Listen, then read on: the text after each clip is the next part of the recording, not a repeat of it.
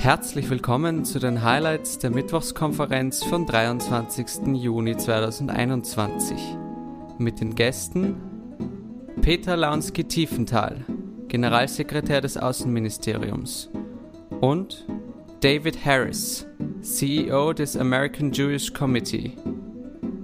127 Teilnehmerinnen und Teilnehmer waren zu Gast bei Professor Dr. Andreas Meislinger. David, what is your experience with uh, with our young guys in New York, and what is your special relationship with us? Uh, I've known the Austrian Service Abroad program for many years, and American Jewish Committee has had the privilege of hosting a number of your predecessors uh, here uh, at our headquarters in New York. Uh, and uh, I've gotten to know many of them, and I've always been impressed not just by um, their quality but also their commitment. And, and so I want to extend to everyone here the sense of admiration that, that my dear friend Peter Lonsky Tiefenthal just um, voiced for your choice, for your decision to work in this program, to work in organizations like the Holocaust Museum in Washington, like the American Jewish Committee, and, and elsewhere. Um, with regard to my own um, background, um, Austria is not just another country for me. Uh, it's actually a very uh, important country and a very complicated country. It's hard to express it in just a few words. Uh, my father um, lived in Vienna from a very early age. Um, uh, my father uh, was in uh, Vienna during the Anschluss and then during Kristallnacht. Uh, my father had been a student of the Institute of Chemistry at the University of Vienna uh, at the time of, uh, in 1938, at the time of both the Anschluss and then Kristallnacht. Um, and my father escaped from Austria and went to France and um, had a very long war story, uh, which I won't um, bore you with. But I will tell you, uh, as, as, as Peter Lansky knows very well, that my father uh, had a special hatred for Austria. And I grew up in a home um, in which that hatred was, was very much felt. Uh, his hatred was because of what happened to him in 1938 from being a student at the university uh, to finding himself um, uh, cleaning the boots of Nazi officers to escaping Austria. Uh, and then after the war, uh, the initial Austrian uh, attempt to, uh, to deny its own relationship, to portray itself as a victim nation, to hide behind the Allied um, Declaration of Moscow of 1943, that Vienna was a victim nation of Nazi Germany. Um, and um, uh, and then at the toward the end of his life, I finally persuaded him to apply to the national, the Austrian National Fund for a word that we Jews do not like to use, Wiedergutmachung, but nonetheless he applied. I encouraged him to do so. Uh, Hannah Lessing, some of you may know her name, was was and is the head of the fund, um, and he um, he was rejected for uh, support, and that was a final blow for him from Austria. Um, and then he died um, shortly after. Uh, Hannah Lessing looked into the story and, not knowing that he died, wrote to me uh, and said, We have good news. We made a mistake and we want to contact your father. We're not able to reach him for some reason to, to tell him the news about the Wiedergutmachung. And I told Hannah that my father had died. Um, and he died with that bitterness toward Austria uh, it took me many years because of my father's experience to come to terms with Austria. But in my own case, uh, it began in 1978 when I moved uh, with my future wife to Vienna.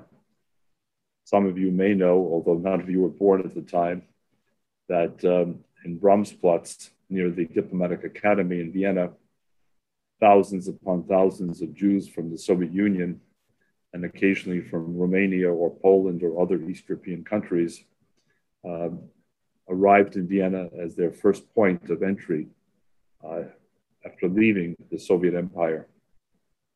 And I worked with, uh, with those Jews.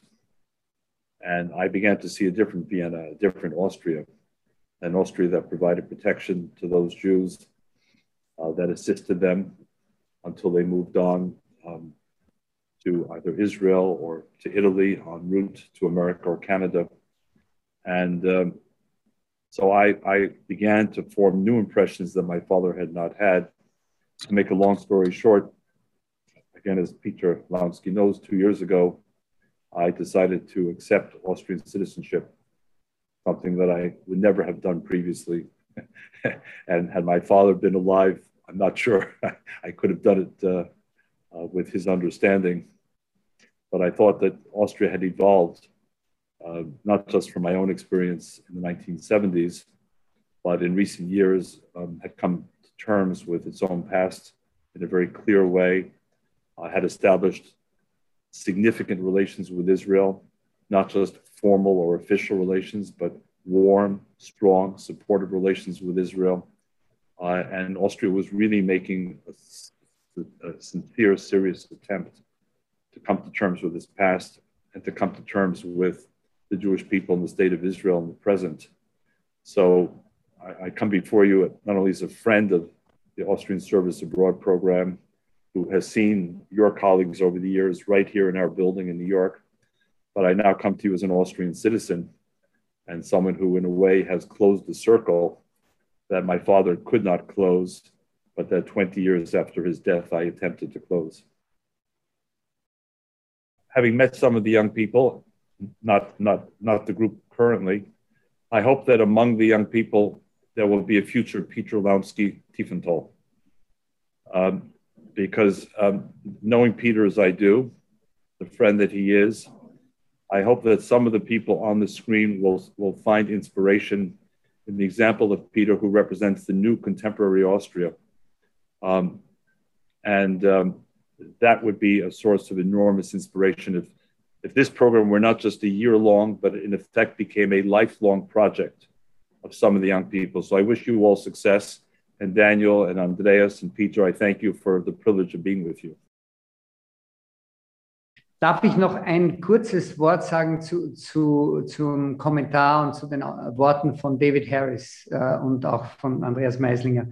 Ja. Äh, es ist Ihnen bewusst, äh, dass äh, die österreichische Bundesregierung im, äh, mit letzten September, also mit 1. September letzten Jahres, diese Möglichkeit äh, der Staatsbürgerschaft, des Erwerbs der österreichischen Staatsbürgerschaft äh, für Nachfahren von Opfern des Nationalsozialismus einstimmig im österreichischen Parlament äh, verabschiedet und dann von der Bundesregierung angenommen hat. Ähm, und dass diese, dieses berührende Schicksal, das uns David Harris geschildert hat, äh, inzwischen auf eine Vielzahl weiterer Menschen sich ausgedehnt hat. Und ich habe mir die letzten Zahlen geben lassen.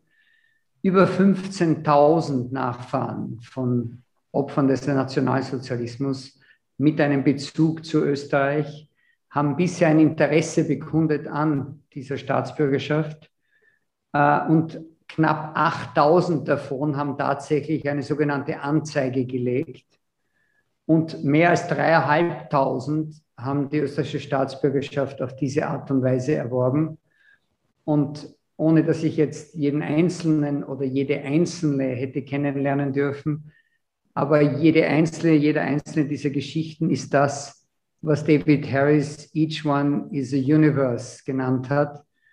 Äh, und jeder und jede dieser 3517 von der MA 35 äh, genehmigten Bescheide oder positiven Bescheide äh, kann und hat ein ähnliches Schicksal erlebt und, und es uns erzählt und unseren Botschaften erzählt. Und ich nehme an, dass viele von Ihnen die Möglichkeit hatten, vor Ort, wo immer sie gerade sein mögen, mit äh, Menschen äh, aus dieser Gruppe zusammengekommen ist. Also eine unheimlich berührende Form der Wiederaufnahme von, von einer Beziehung zu Österreich trotz der Erfahrungen, die ihre Eltern oder Großeltern gemacht haben. Äh, und äh, auch das wissen wir sehr zu schätzen und das ist sicher nicht selbstverständlich.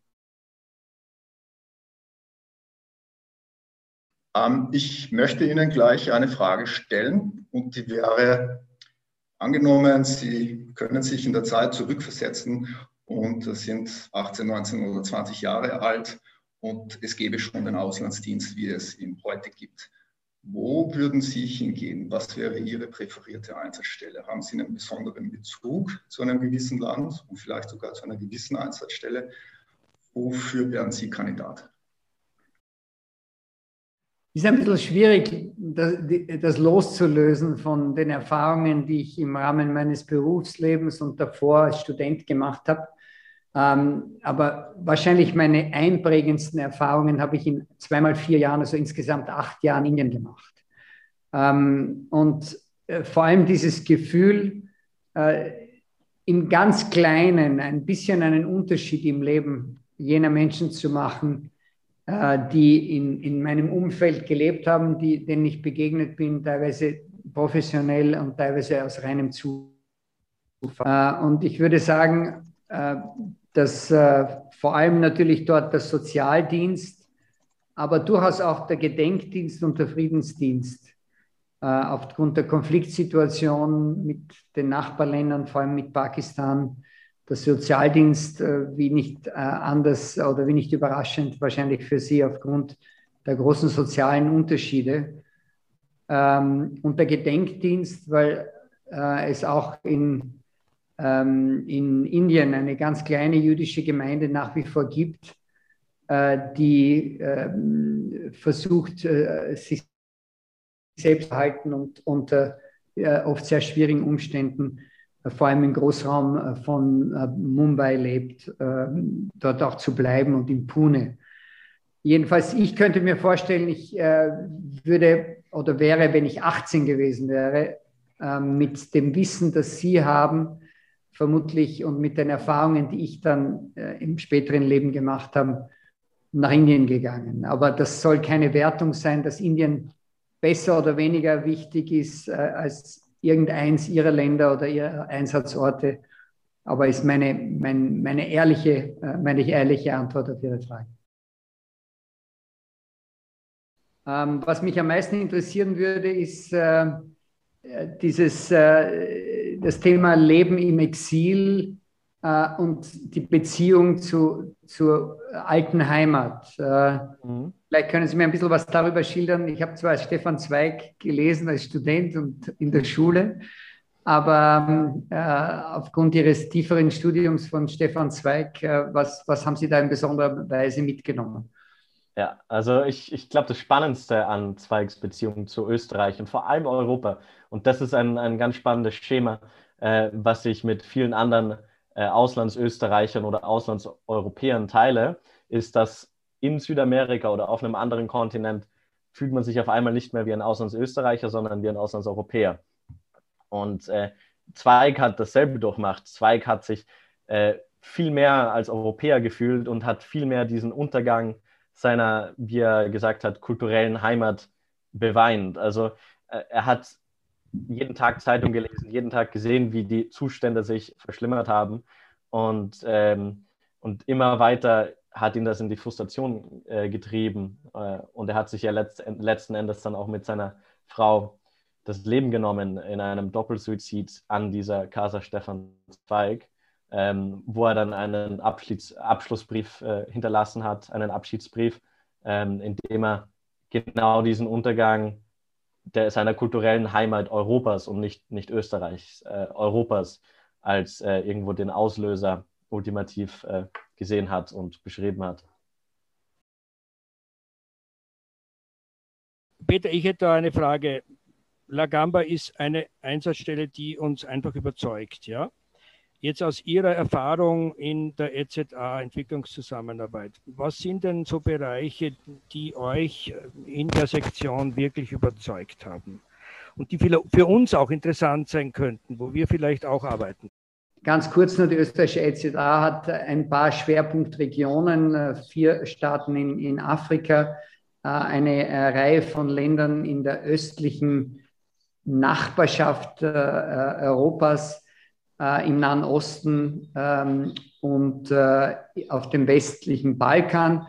Und die thematischen Schwerpunkte derzeit äh, ähm, bewegen sich einerseits im Bereich Vocational Training, also duale, duale Bildung, äh, im äh, Bereich Wassermanagement in allen seinen Dimensionen mit dem Ziel, äh, sauberes Trinkwasser auf relativ einfache Weise den Menschen äh, in diesen Ländern zugänglich zu machen.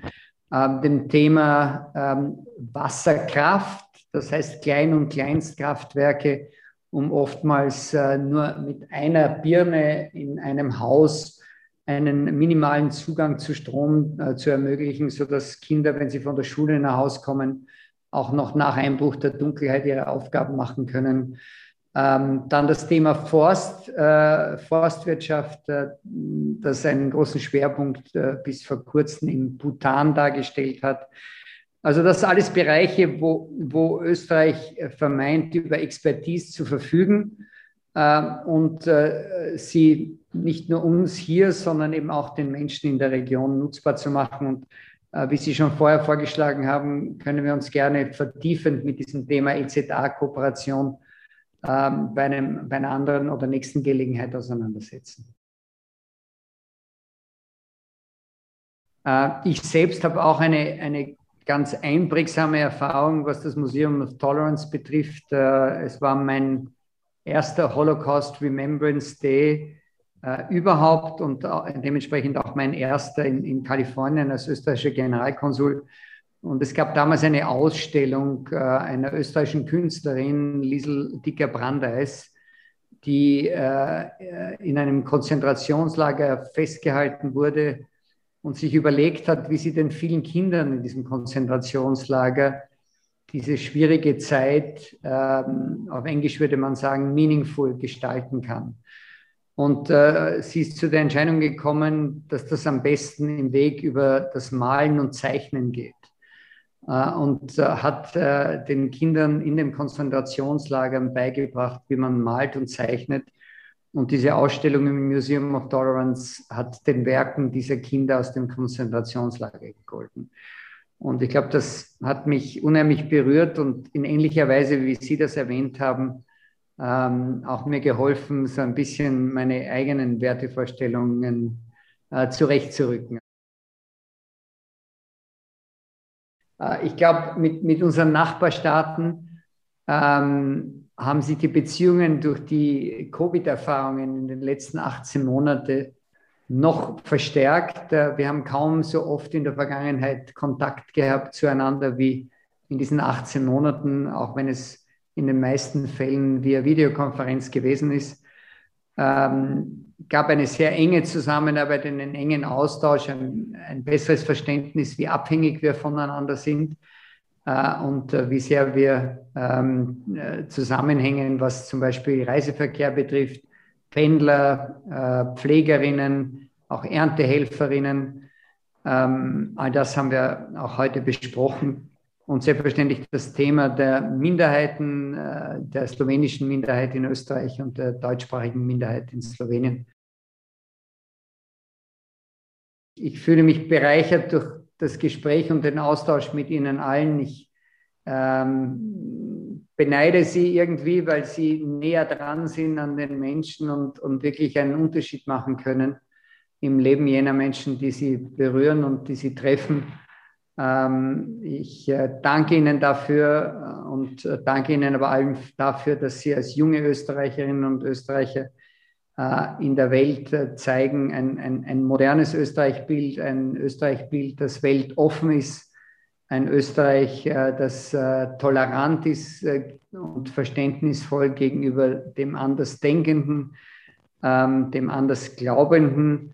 Ähm, und ich glaube, damit machen Sie oder leisten Sie einen unheimlich wichtigen Beitrag für unser Land und das können wir gar nicht genug äh, schätzen. Jedenfalls danke für diesen lebendigen Austausch. Ich habe viel von Ihnen gelernt und freue mich auf einen baldigen nächsten Austausch und danke Andreas äh, Meislinger, dass Sie das äh, wie immer möglich gemacht haben.